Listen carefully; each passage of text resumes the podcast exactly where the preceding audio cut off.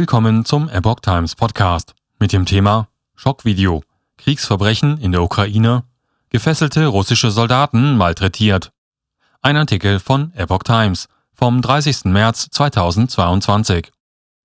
In der Ukraine werden die Vorwürfe der Kriegsverbrechen laut.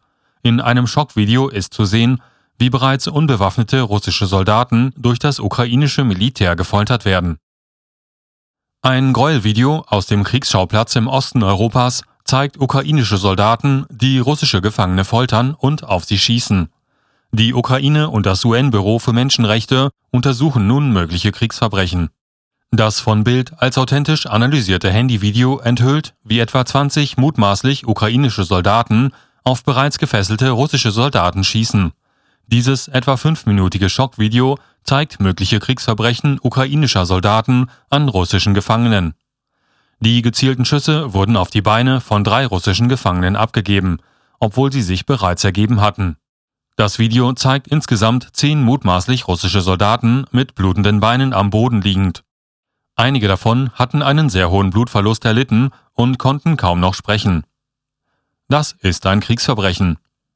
Laut Bild erklärte Zelensky-Berater Oleksiy Arestowitsch im Interview mit dem russischen Aktivisten Mark Fagin, das Video zeige ein absolut inakzeptables Verhalten, das ist ein Kriegsverbrechen. Er betonte, es wird eine Untersuchung geben und die Verantwortlichen würden hart bestraft. Wir misshandeln keine Kriegsgefangenen, wir sind eine europäische Armee, sagte Ariostovic. Nach Recherchen der Zeitung könnte sich das Verbrechen in Malaharohan abgespielt haben.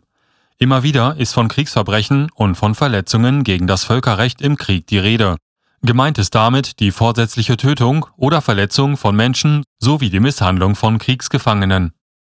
Vereinte Nationen untersuchen Kriegsverbrechen.